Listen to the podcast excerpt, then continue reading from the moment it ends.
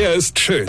Er ist blond. Und er ist der erfolgreichste Comedian aus Rheinland-Pfalz. Ich werd der Pierpasmus. Exklusiv bei RPA1. Sven Hieronymus ist Rocker vom Hocker. Also ich habe euch ja gestern Morgen schon versucht zu erklären, dass Menschen teilweise sehr witzig sind, es aber gar nicht schnalle. Und oft passiert sowas bei Textaufgaben in der Schule.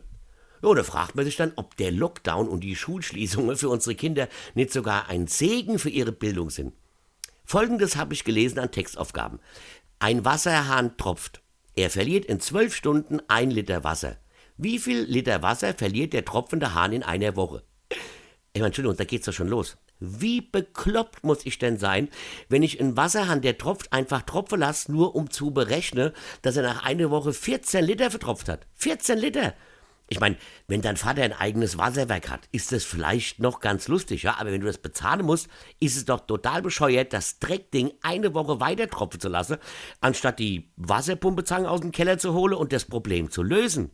Die Frage müsste doch lauten, ein Wasserhahn tropft, er verliert in zwölf Stunden ein Liter Wasser, nenne mir einen Klempner deines Vertrauens. Ne? Versteht ihr?